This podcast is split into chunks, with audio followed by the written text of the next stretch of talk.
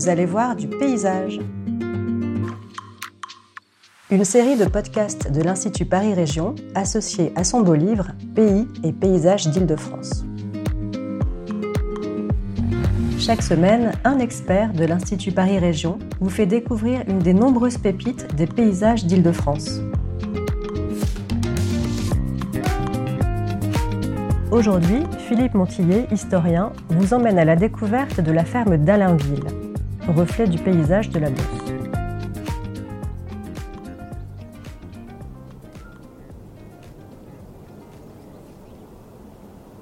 Pourquoi parler du paysage de la Beauce en évoquant une des grandes fermes qui s'y trouve, celle d'Alainville, désormais Alainville-les-Bois, ce qui paraît bien paradoxal alors qu'il n'y a que des blés autour?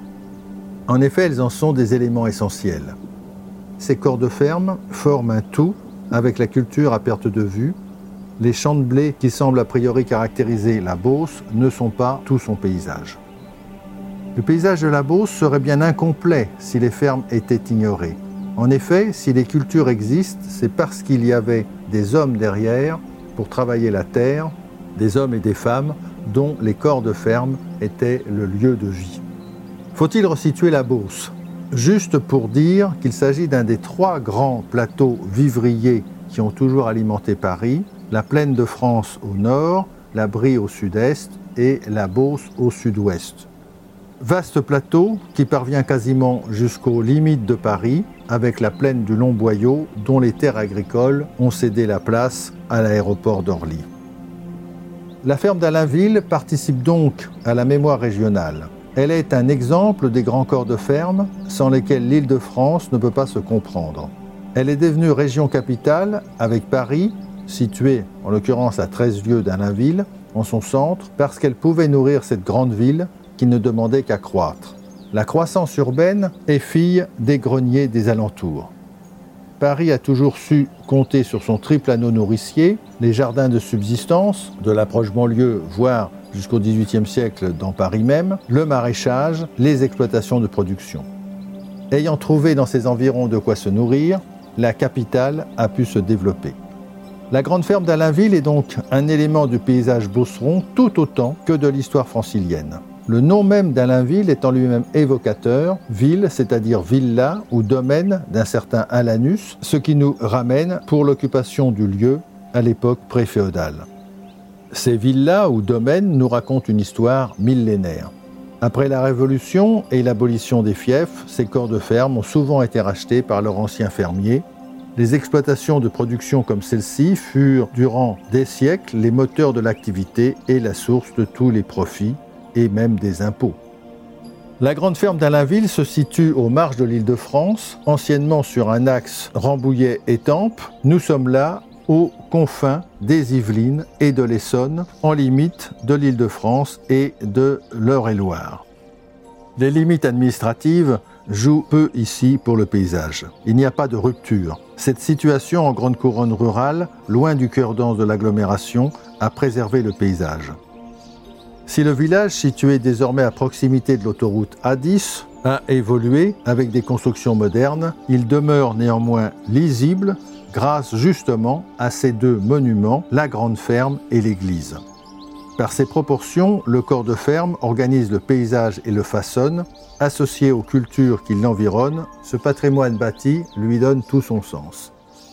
Mais néanmoins, l'église est intéressante à noter. Il y a là en effet une des caractéristiques de la Beauce où les grands corps de ferme ne sont pas seuls, isolés dans la plaine, à la différence de certaines exploitations que l'on peut trouver en Brie, dans le Vexin ou même dans le Hurpois quand on se rapproche de Paris, avec ce que l'on appelle les fermes de plaine. En Beauce, il y a couramment un groupement de maisons accompagné d'une église, ici Saint-Pierre, dont le clocher forme repère et formait encore plus repère par le passé. Les flèches de la cathédrale de Chartres en Beauce ne sont pas les seules à émerger au-dessus des champs de blé.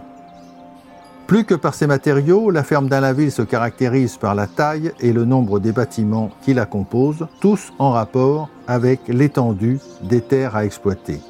La ferme Beauceronne d'Alainville s'organise naturellement autour de sa cour, qui est, peut-on dire, un livre de mémoire des lieux, notamment par le périmètre qu'elle définit et le vide qu'elle forme en son centre.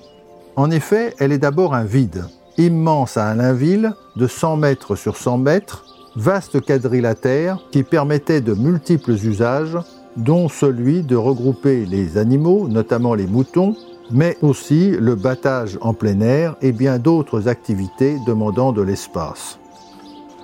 Au centre de la cour se trouve l'abreuvoir circulaire et la mare permettant notamment de rafraîchir les animaux après le travail, avoir une réserve d'eau en cas d'incendie ou de sécheresse pour le potager.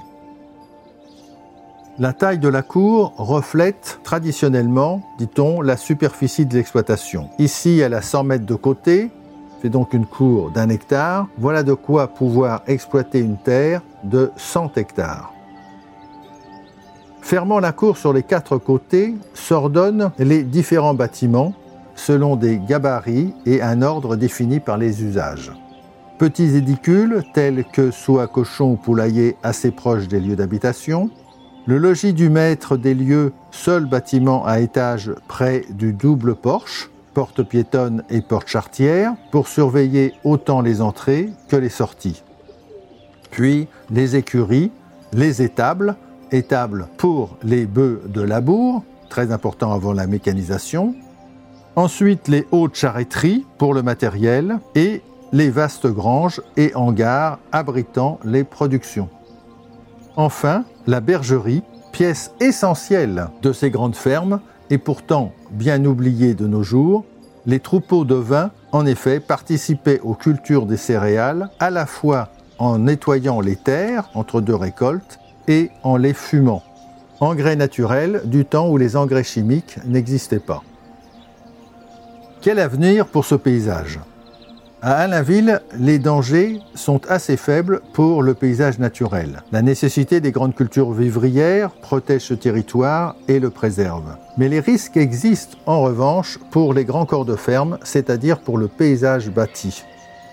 Le premier vient de la taille des exploitations actuelles. En passant à plusieurs centaines d'hectares et en regroupant d'anciennes exploitations autonomes, le patrimoine bâti se trouve fragilisé certains de ces vastes corps de ferme perdent leur usage, tel est le cas à Alainville.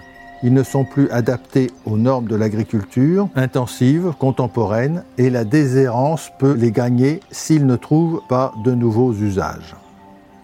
Quant aux bâtiments eux-mêmes, certains sont bien évidemment plus ou moins transformables, mais certains ne le sont qu'au prix de lourdes dépenses, voire de dénaturation. Pensons aux bergeries de très faible hauteur sous plancher, aux granges et aux hangars sans ouverture en dehors de l'immense porte, à la cour si vaste qu'elle pourrait donner envie d'être bâtie, voire d'être lotie. Ces grands corps de ferme de la Beauce, témoins de l'histoire vivrière de toute la région, doivent néanmoins continuer à scander le paysage pour éviter de connaître des plaines céréalières immenses sans aucun relief. Ce sont les fermes qui donne son caractère à la Beauce.